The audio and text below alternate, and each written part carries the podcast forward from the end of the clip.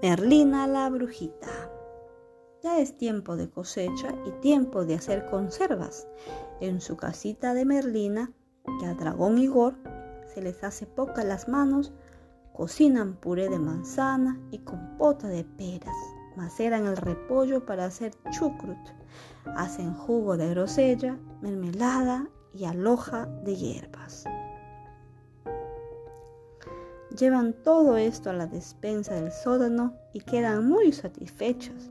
Entonces, dice Lina, ahora solo nos queda envasar las calabazas y estaremos listos. Así, a la mañana siguiente, Igor va al huerto a cosechar la calabaza. ¡Ay! exclama de pronto Igor. Mi dedo, mi dedito, mi pobre, mi pobrecito dedo y mientras se lamenta, se va cojeando de vuelta a la casa. Ah, claro, dice Merlina al verle la pata. Pisaste una espina, quédate quieto que voy a sacarla. No, aúlla Igor. Me lo tienes que sacar con un hechizo para que por nada del mundo me vaya a doler. Merlina se apresura a hojear su gran libro de magia agarico pintado y truc no es retumbante. Dedo dolorido te ordeno sanarte.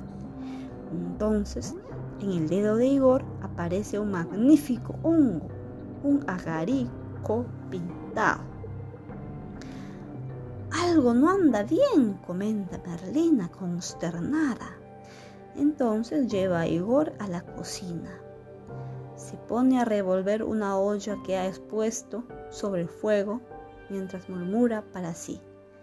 Menta piperita, agua de culén, dedo porfiado de una vez por todas, pórtate bien. Y en efecto, el galarápico pintado desaparece. Pero, oh sorpresa, en su lugar del dedo de Igor surge ahora una hoja de palmera. Esto es demasiado para Igor. Extenuado, se hunde en el sofá y gimotea. Despacito mientras oye una y otra vez la voz de Merlina que viene de la cocina. Rayos y centellas, lluvia de granizo. Una vez haré más exacto el hechizo. O bien, pata de ratón, pie de dragón. Con todo esto ya se acaba la cuestión. Pero no pasa nada.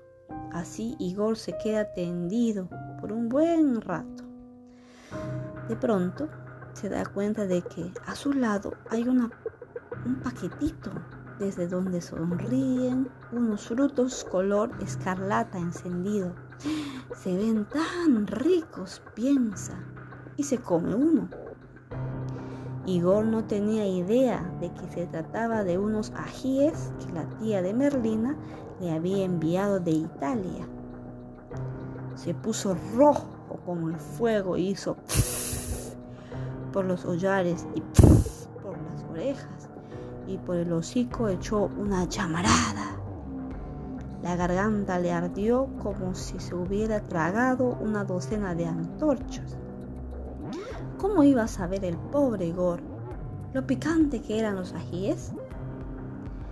Tan rápidamente como pudo, atravesó el cobertizo para salir al huerto a apagar el fuego que le abrazaba la garganta.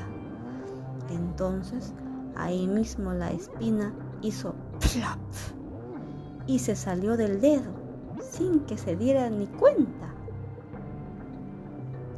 En el pozo, Merlina fue llenando balde tras balde de agua e Igor se los fue bebiendo sin parar. Cuando por fin se sintió mejor, él y Merlina se dieron cuenta de que la pata se le había sanado y ambos se largaron a reír. Nunca me hubiera imaginado, dijo Merlina riendo, que el fuego de un fruto de ají te iba a sacar la espinita de la pata. Gracias, nos escuchamos mañana.